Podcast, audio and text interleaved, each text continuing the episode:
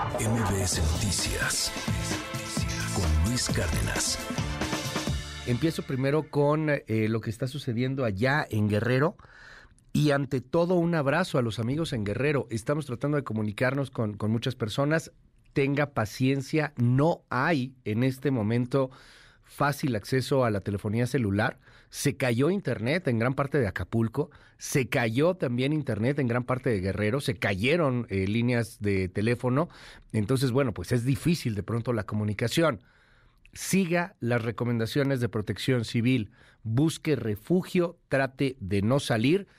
Otis empezó como categoría 5, se degradó a 4 cuando toca tierra en este momento sigue siendo huracán, pero ya es categoría 2. El huracán Otis tocó tierra, le repito, como categoría 5 pasada la medianoche en Acapulco Guerrero.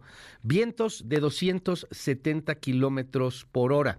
Actualmente el fenómeno meteorológico Otis se ubica a 100 kilómetros al nor-noreste de Acapulco y es huracán categoría 2 con vientos máximos de 170 kilómetros por hora.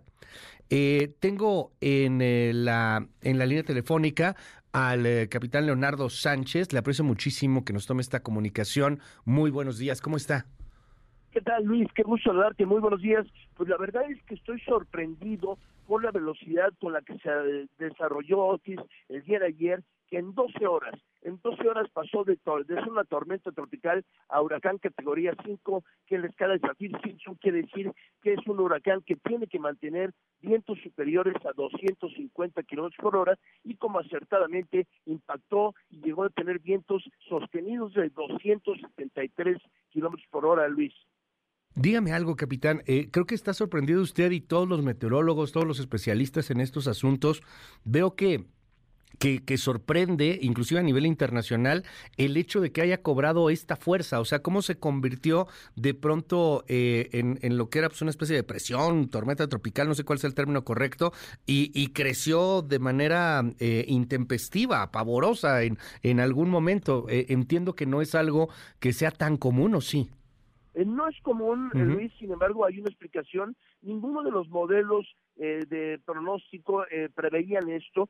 Sin embargo, eh, en un análisis que hemos hecho esta mañana eh, con todas las, autoridades mundiales que hay en este en este tema, bueno, pues vemos que la temperatura que tenemos en el agua del mar cercano a la costa de Guerrero está en este momento en 30 grados.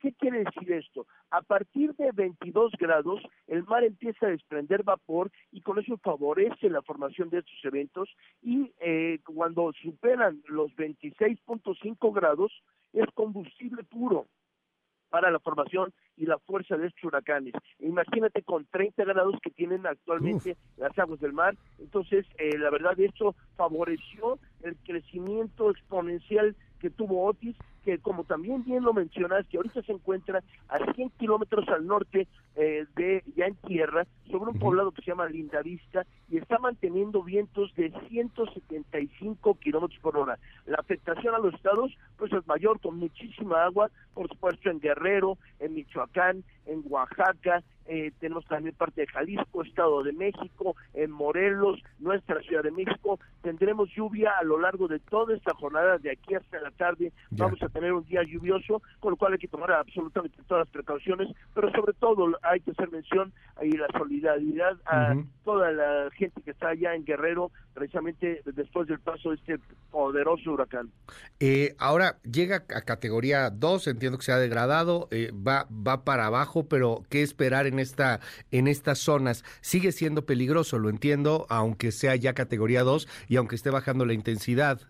A ver, es, es, un, es un huracán poderoso. Claro. El huracán categoría 2 eh, quiere decir que tiene que mantener vientos de 154 a 179 kilómetros por hora. Está manteniendo en este momento 175, pero en el momento que tiene contacto con tierra, esa, ese, esa fricción que tiene el huracán sobre la geografía que tenemos, que es una geografía muy montañosa, empieza a degradarse rápidamente, pero trae consigo mucha agua. Entonces, los vientos efectivamente siguen siendo muy poderosos, van a degradarse eh, rápidamente, pero la cantidad de agua pues es gigantesca, con lo cual tendremos muchas lluvias, podemos esperar inundaciones, deslaves, eh, en fin, hay que tomar absolutamente todas las precauciones.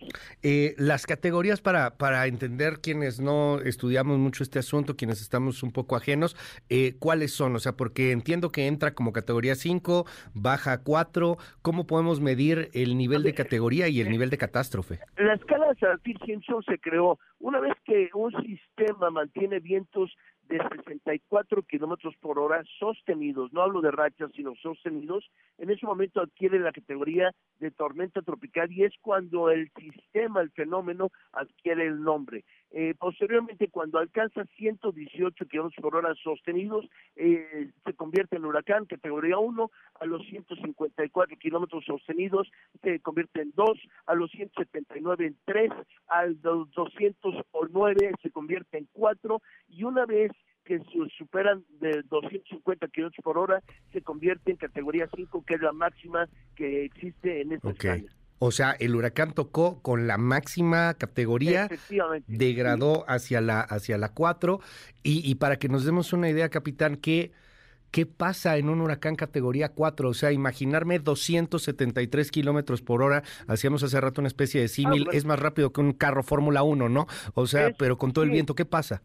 Eh, digo, imagínate la fuerza de los vientos sostenidos con, eh, eh, a partir de la categoría 3 eh, se consideran huracanes mayores donde puede estar en riesgo la integridad de las personas, de las edificaciones y hay que tomar absolutamente todas las precauciones independientemente de la cantidad monumental de agua que eh, llega eh, como lluvia. Entonces, a partir de categoría 3, la categoría 3, 4 y 5 se consideran ya huracanes mayores.